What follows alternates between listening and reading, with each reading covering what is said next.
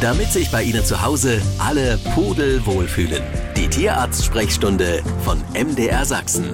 In der App der ARD Audiothek und überall da, wo es Podcasts gibt. Sandra Brauer ist bei mir, Tierärztin aus Dresden. Wunderschönen guten Tag. Schönen guten Tag. Die Tage sind kurz, es wird schnell dunkel, dazu ist es nass und kühl und wer kleine Kinder hat, der stellt sich dann die Frage, was tun mit den lieben Kleinen? Rausgehen ist ja nicht mehr so einfach möglich und auch Haustierbesitzer natürlich, die kennen das Problem, wenn der Freigänger Katze drin die Decke auf den Kopf fällt und der Hund nach dem Gassi gehen zu viel Energie übrig hat. Wie kann man Tiere beschäftigen in der Wohnung? Das wollen wir jetzt mal besprechen, Frau Brauer. Mhm, ja. Und da fangen wir gleich mal mit den Katzen an. Mhm. Sollte man Katzen bei Kälte und Regen erstmal generell lieber drin lassen? Ich sag mal so, die Katzen mögen ja Wärme, ne? Die sind im Winter gerne drinne und die Freigänger, es wäre natürlich am besten, wenn die das selber entscheiden können. Also wenn man eine Katzenklappe zu Hause einbaut, dann kann er einfach selber entscheiden, ist es mir jetzt zu nass draußen, zu kalt, dann bleibe ich lieber drinne. Oder es gibt auch so Klingelmatten, also die jetzt keinen Katzenklappen einbauen können. Also da gibt es solche Matten, da setzen die sich dann drauf, meistens vor der Tür. Dann gibt es ein Signal drinne bei dem Besitzer und dann kann er die Tür öffnen, dass die Katze nicht so lange draußen sitzen muss. Ach, das habe ich überhaupt noch nicht ja, gehört. Ja, das habe ich auch letztens. Klingelmatte? ja, Klingelmatten. Aha. Ja, kann man sich sonst auch mal anschaffen. Mhm. Und äh, wenn es jetzt gar keine Möglichkeit gibt, sollte man vielleicht draußen dann doch mal einen Unterschlupf äh, ja irgendwie basteln da auf dem Balkon, dass er ein bisschen Schutz hat. Ne? Aber ansonsten kann er das selber entscheiden, wann er rein und raus kann. Also ich würde jetzt nicht generell sagen, du darfst heute jetzt nicht raus. Weil meine Katze liebt zum Beispiel Regen. Die, wenn Regen ist, dann ist die so vor draußen, sucht sich ihre Regenwürmer und bringt die rein und dann freuen wir uns natürlich da ganz toll drüber.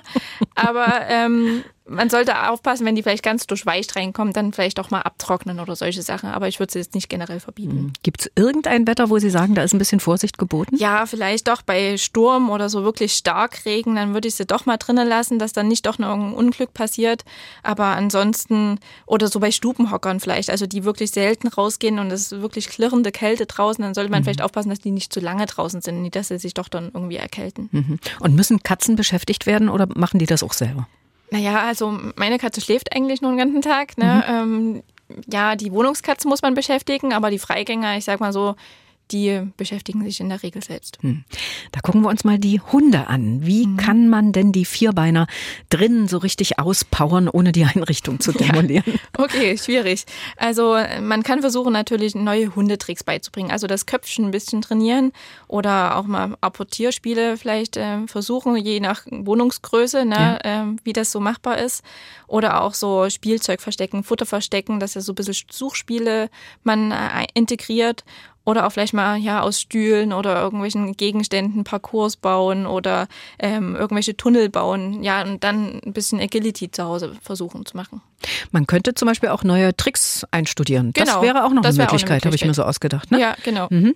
Wir hatten neulich hier äh, beim Sachsenradio bei unserem Technikfuchs eine Ballwurfmaschine für Hunde vorgestellt. Also die mhm. ist direkt für die Wohnung gedacht. Okay. Was halten Sie von solchen Spielen? Ja, also wenn der Hund da drauf steht äh, und die Wohnung das zulässt und die Gegenstände jetzt nicht äh, kaputt gehen, dann gerne zur Beschäftigung sehe ich da jetzt kein Problem. Ich hätte jetzt eher gedacht, das ist für draußen gedacht, aber wenn es für die mhm. Wohnung zugelassen ist oder das.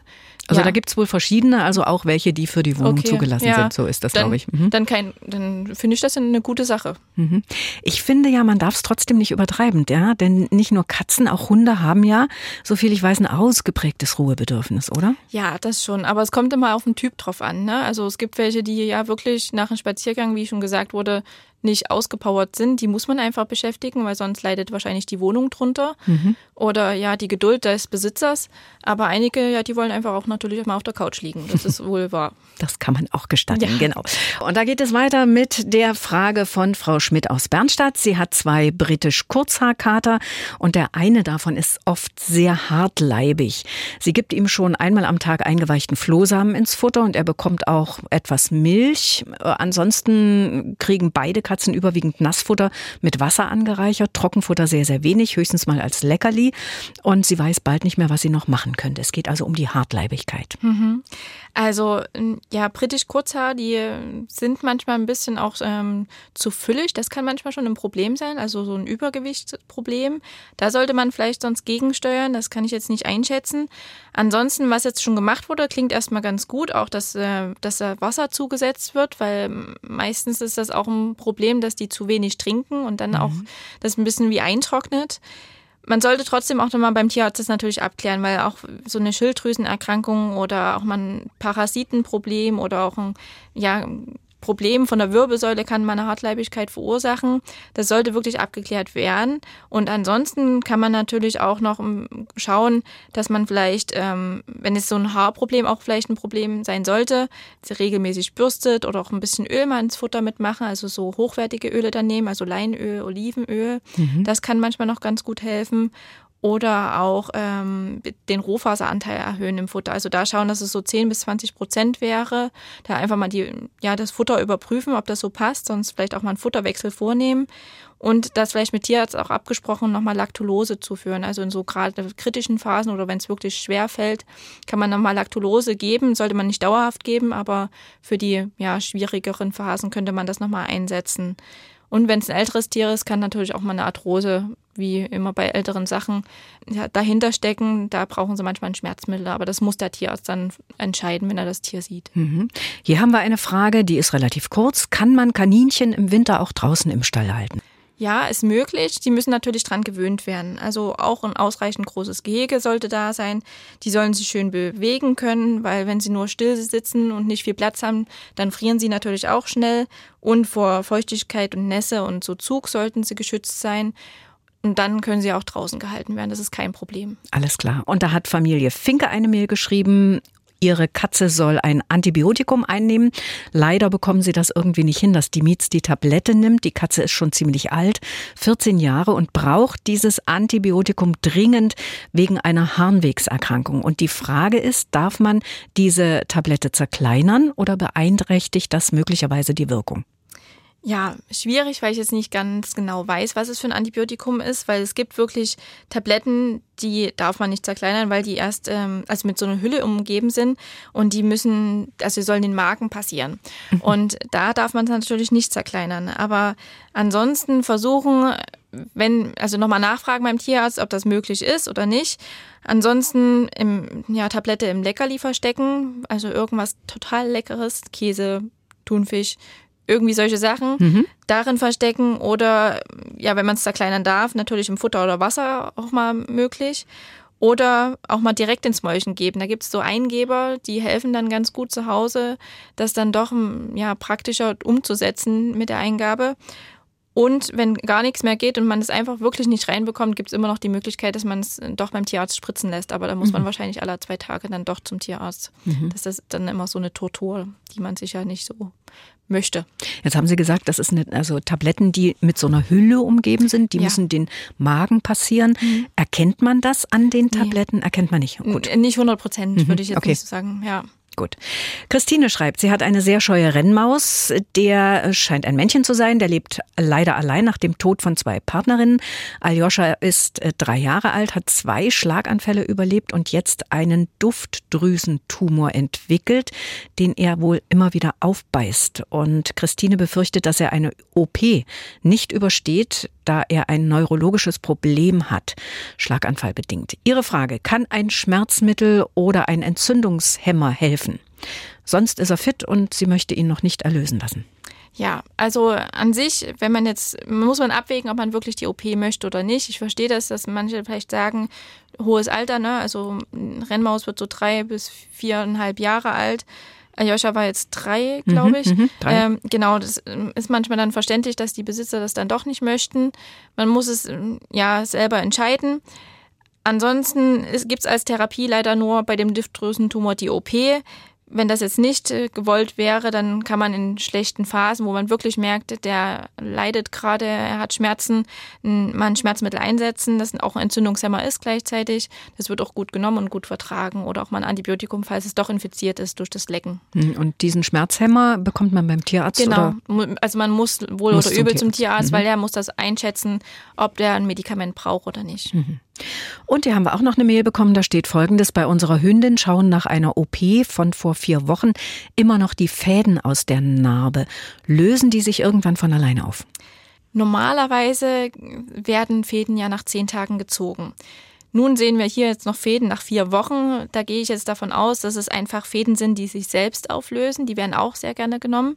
Wenn man die jetzt allerdings aus der Naht noch sieht, würde ich einfach trotzdem nochmal den Tierarzt drauf gucken lassen mhm. und hier eventuell doch dann entfernen lassen, das, was man sieht. Denn so ein Faden, der da in der Naht rausschaut, das ist ja immer so ein Fremdmaterial und auch ein Keimeinträger. Deswegen wäre es für mich jetzt nicht die Option, das so zu belassen, sondern doch nochmal einen Tierarzt draufschauen lassen. Alles klar. In der Sachsenradio Tierarztsprechstunde mit Xandra Brauer geht es jetzt um eine elfjährige Katze, die von Manfred Brettschneider aus Liebenau. Er möchte wissen, ob er zur Entwurmung seiner Katze zum Tierarzt gehen muss oder ob er das selber erledigen kann mit einem entsprechenden Medikament aus der Apotheke. In Klammern steht hier noch, die Katze hat vor einer Woche zwei Spulwürmer erbrochen, sie ist aber lebhaft wie immer.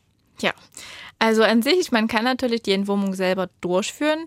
Das Problem steckt dahinter, dass natürlich erstmal ein Entwurmungsmittel her muss und das mhm. ist verschreibungspflichtig. Also da muss man zum Tierarzt oder man kriegt ein Rezept äh, für die Apotheke dann, aber das wäre dann doppelt gemoppelt. Also der Tierarztbesuch steht dann trotzdem an. Man kann die zu Hause aber dann selber natürlich eingeben, das ist kein Problem.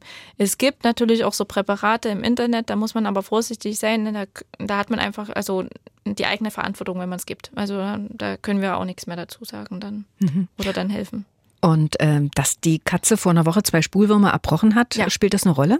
Ja, ist nicht schön. Ne? Also hm. die braucht eine Entwurmung auf alle die Fälle. Die braucht auf jeden Fall eine ja, Entwurmung. Ist das eigentlich, ist das eigentlich selten oder, oder eher die Regel, dass Katzen Spulwürmer haben?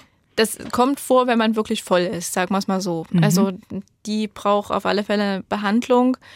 Es kommt nicht häufig vor, aber es ist schon gerade bei den vielleicht wildlebenden oder jungen Tieren schon häufiger gesehen. Mhm, alles klar. Britta aus Zwickau hat ein Kanarienvogelpärchen und das Männchen, schreibt sie, singt plötzlich nicht mehr. Es gibt nur noch ganz komische Geräusche von sich, hört sich an, als ob er wie husten würde. Und die Kanarienhenne, die fängt jetzt auch schon damit an. Nicht, dass sie sich angesteckt hat, schreibt sie. Was könnte denn erstmal der Grund für das Husten sein? Ja, also, oder dieses Verstummen, also, mhm. ne, also diese komischen Geräusche. Also einmal hätte es jetzt nur das Männchen, würde ich sagen, in der Mauser kann es mal sein, dass die wirklich verstummen. Da wollen die einfach keine Fressfeinde anlocken. Aber da es jetzt auch die Henne hat, äh, kann es natürlich auch mal eine Erkrankung von Stimmbändern sein, also wie so eine Erkältung auch mal sein. Mhm. Oder ja, auch gern gesehen bei den Kanarienvögeln, so eine Luftsackmilbe. Also die ist auch ansteckend, also wird übertragen von über Futter, Wasser oder auch im Schnabelkontakt. Das könnte ich mir sehr gut vorstellen, weil es auch häufiger vorkommt. Und die leben dann, die Milben, so in Luftröhre und Luftsäcken und saugen dort Blut. Und das kann zu wirklich Stimmverlust, Atemgeräuschen kommen oder auch mal so Husten. Das mhm. würde schon gut passen und braucht eine Behandlung natürlich. Also ein mhm. bestimmten Medikament, was ähm, aufgetragen wird und dann sind die natürlich dann auch abgetötet, die Milben. Mhm. Kann es auch sein, dass ihm irgendwas im Hals stecken geblieben ist? Ja, aber dann eine Spelze oder so? Ja, aber warum dann die Hände nochmal? Ne, Ach so, stimmt. Ja, ja. So. Also ich denke, da ist schon irgendwas Infektiöses. ja. Okay, irgendeine Krankheit, irgendeine Infektion dahinter. Denke ich schon, ja. Mhm.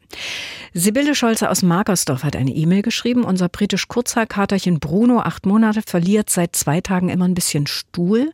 Es ist aber kein Durchfall. Er frisst wenig und wenn, dann bevorzugt Trockenfutter. Wir haben auch schon gekochtes Hähnchen, ungesalzen, ein bisschen Brühe dazu angeboten.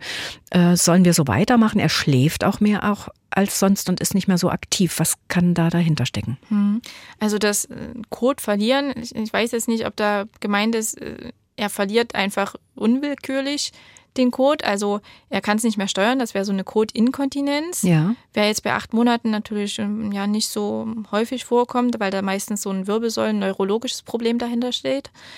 Wenn da jetzt gemeint ist, er hat einfach weichen Kot, dann wird wahrscheinlich schon irgendein parasitäres Problem dahinter stecken. Also eine Kotuntersuchung müsste dann mal stattfinden. Das heißt, die Besitzer sollten mal Kot sammeln von drei Tagen und dann zum Tierarzt mal damit gehen Und das mit dem Hühnchen ist an sich, jetzt wenn es weicher Kot ist, ist nicht verkehrt. Man kann da auch Diät, Trockenfutter und Nassfutter vom Tierarzt mal probieren.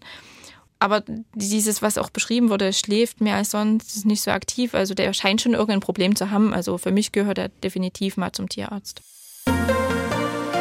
Das war die Tierarzt-Sprechstunde von MDR Sachsen. Wenn Sie auf der Suche nach dem grünen Daumen sind, hören Sie doch auch mal in unsere Gartensprechstunde rein. In der App der ARD Audiothek.